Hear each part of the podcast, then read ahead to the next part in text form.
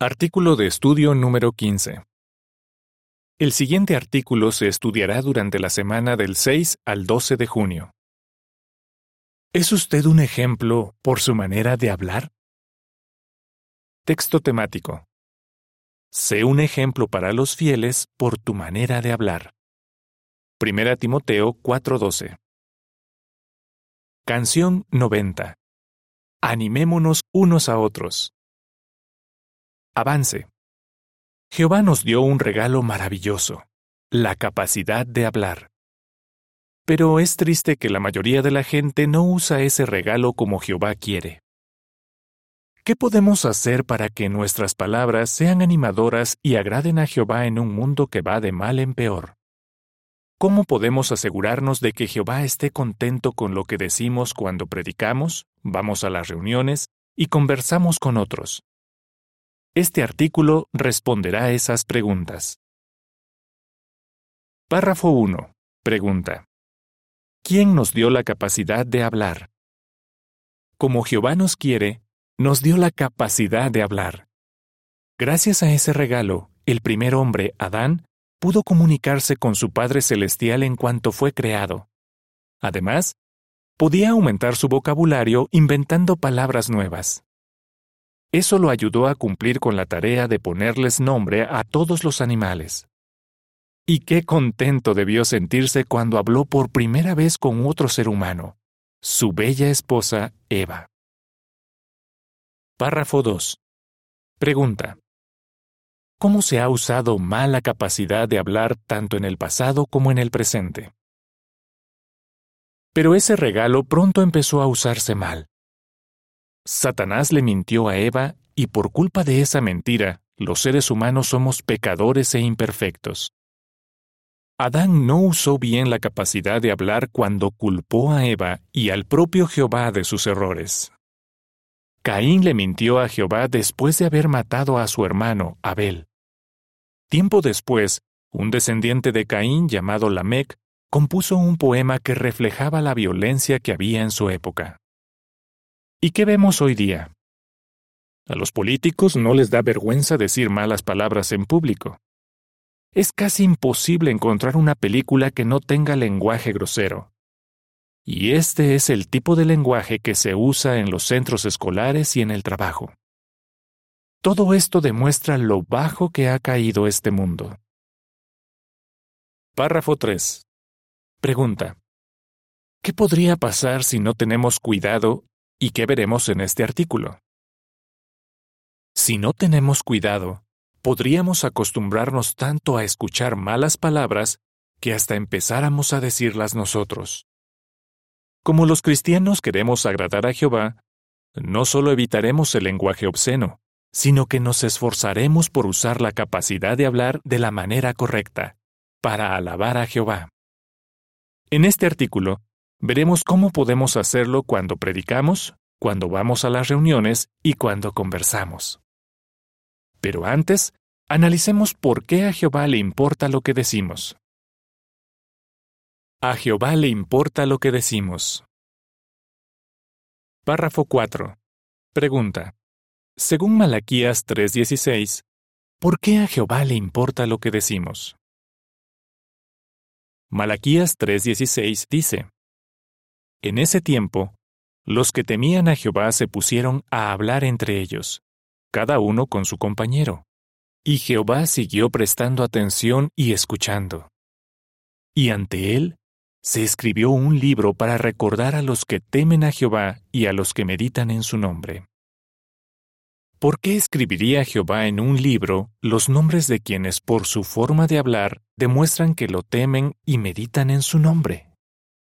Lo que decimos revela lo que hay en nuestro corazón. Jesús dijo, La boca habla de lo que abunda en el corazón. Mateo 12:34. Así que nuestras conversaciones demuestran cuánto amamos a Jehová. Y Jehová quiere que quienes lo aman vivan para siempre en el nuevo mundo. Párrafo 5. Pregunta A. ¿Qué relación hay entre lo que decimos y nuestra adoración a Jehová? Pregunta B. tal como se ve en las imágenes, ¿qué cosas debemos evitar para que Jehová esté contento con nuestra forma de hablar?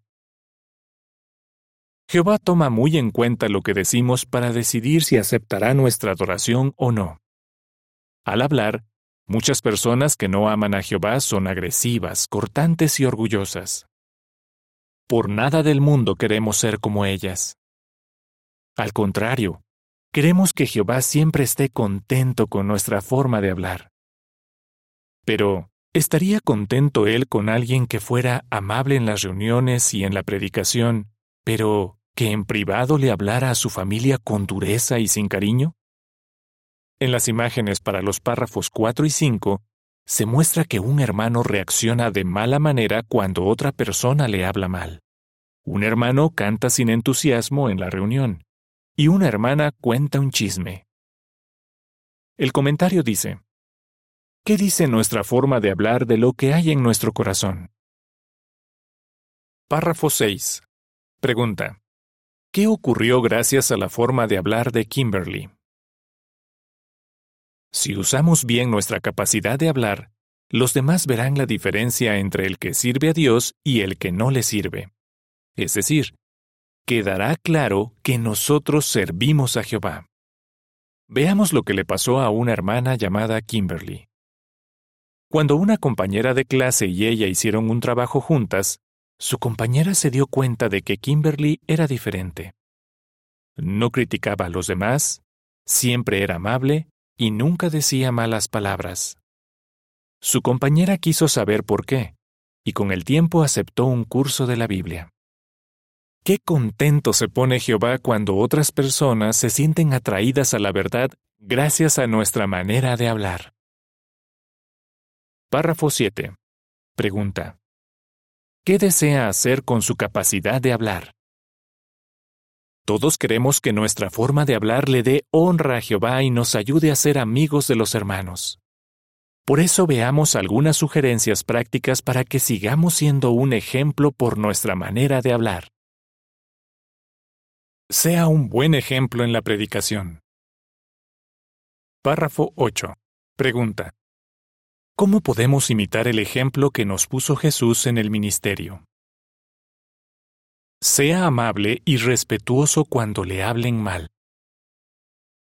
Cuando estuvo en la tierra, a Jesús lo acusaron falsamente de ser un glotón y un bebedor de vino, de estar al servicio del diablo, de no respetar el sábado e incluso de blasfemar contra Dios. Sin embargo, Jesús nunca respondió de mala manera. Si alguien nos habla con dureza, debemos ser como Jesús y no pagarle con la misma moneda. Claro, a veces no es fácil controlarse. ¿Qué nos ayudará a lograrlo? Párrafo 9. Pregunta. ¿Cómo podemos controlar lo que decimos cuando estamos predicando? Si alguien le habla mal en la predicación, no se concentre en su mala reacción. Un hermano llamado Sam dice, Trato de pensar que la persona necesita escuchar la verdad y que puede cambiar. También es posible que la persona se haya enojado simplemente porque llegamos en un mal momento. Cuando nos encontremos con alguien que esté molesto, podemos hacer lo mismo que una hermana llamada Lucía. Orarle brevemente a Jehová para pedirle que nos ayude a mantener la calma y no decir algo que sea poco amable o irrespetuoso. El comentario de las imágenes para los párrafos 8 y 9 dice, A Jehová le gusta que seamos amables en la predicación. Párrafo 10. Pregunta. Según 1 Timoteo 4:13, ¿cuál debería ser nuestro objetivo? Esfuércese por ser un buen maestro. Timoteo tenía mucha experiencia en la predicación pero aún así necesitaba seguir mejorando como maestro. Primera Timoteo 4:13 dice, Mientras llego, sigue aplicándote en la lectura pública, en aconsejar y en enseñar. ¿Cómo podemos ser maestros más hábiles? Debemos prepararnos bien. Para hacerlo, contamos con herramientas muy útiles, como por ejemplo el folleto Seamos mejores lectores y maestros. y la sección Seamos mejores maestros de la guía de actividades para la reunión Vida y Ministerio Cristianos. ¿Está aprovechando usted estas ayudas? Si se prepara bien, se sentirá menos nervioso y hablará con más confianza. Párrafo 11. Pregunta. ¿Qué han hecho algunos hermanos para ser mejores maestros? Otra cosa que podemos hacer para ser mejores maestros es fijarnos en lo que hacen otros hermanos de la congregación y seguir su ejemplo.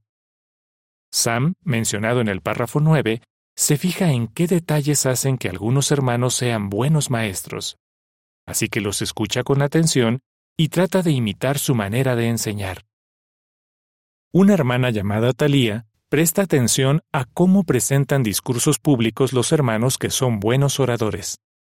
Haciendo esto, ha aprendido a hablar y razonar sobre temas que la gente suele mencionar en la predicación. Sea un buen ejemplo en las reuniones. Párrafo 12. Pregunta. ¿Qué les cuesta hacer a algunos en las reuniones?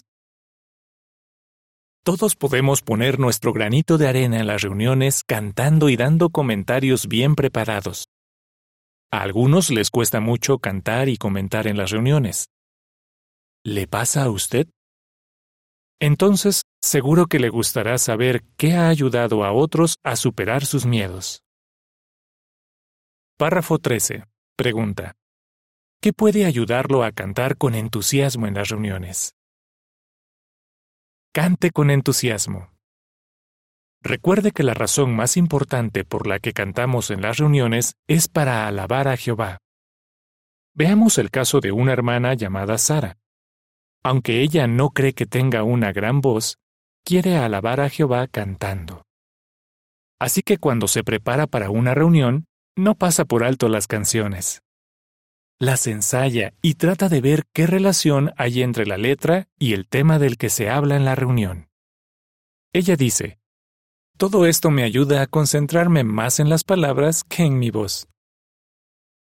El comentario de las imágenes para los párrafos 12 y 13 dice, Alabamos a Jehová cantando con entusiasmo en las reuniones. Párrafo 14. Pregunta. Si usted es tímido, ¿qué puede ayudarlo a comentar en las reuniones? Tenga la costumbre de comentar. Siendo sinceros, esto les resulta muy difícil a muchos hermanos. Talía, mencionada en el párrafo 11, cuenta. Aunque no se me note en la voz, me pongo muy, muy nerviosa cuando tengo que hablar en público, así que comentar se me hace cuesta arriba. Pero eso no le impide comentar. Cuando se prepara para las reuniones, tiene en cuenta que la primera respuesta a una pregunta debe ser breve y directa. Ella dice, Está bien que mis respuestas vayan al grano y sean breves y sencillas, porque al fin y al cabo, ese es el tipo de comentarios que espera el conductor. Párrafo 15. Pregunta. ¿Qué debemos recordar sobre los comentarios? En ocasiones, hasta los hermanos que no son tímidos ni reservados no se atreven a comentar. ¿Por qué? Una hermana llamada Juliet explica. A veces me cuesta trabajo comentar por miedo a que mis comentarios sean demasiado sencillos y no estén a la altura. ¿Le pasa a usted lo mismo? Entonces recuerde que Jehová quiere que lo hagamos lo mejor que podamos. Jehová valora de corazón nuestros esfuerzos por comentar, aunque a veces nos pongamos nerviosos. La nota a pie de página dice, Encontrará más información sobre este tema en el artículo Alabemos a Jehová en la congregación. De la Atalaya de enero de 2019. Fin de la nota. Sea un buen ejemplo en sus conversaciones. Párrafo 16. Pregunta. ¿Qué tipo de palabras debemos evitar? Evite todo tipo de palabras hirientes. Como hemos visto, un cristiano jamás debería decir malas palabras. Pero podríamos hablar de forma hiriente de otras maneras sin darnos cuenta, y hay que tener cuidado. Por ejemplo, no deberíamos hacer comentarios negativos sobre gente de otras culturas, etnias o nacionalidades. Y tampoco queremos decir cosas que hagan sentir mal a los demás y los ofenda. Un hermano reconoce. A veces he hecho comentarios sarcásticos pensando que eran inofensivos y graciosos, pero que en realidad hirieron los sentimientos de alguien. Con los años he mejorado muchísimo gracias a que mi esposa me ha dicho en privado cuando he hecho un comentario de mal gusto e hiriente sobre ella u otra persona. Párrafo 17. Pregunta. Según Efesios 4:29, ¿cómo podemos edificar y animar a otros? Diga cosas que edifiquen y animen. En vez de quejarse y criticar, trate siempre de felicitar a los demás.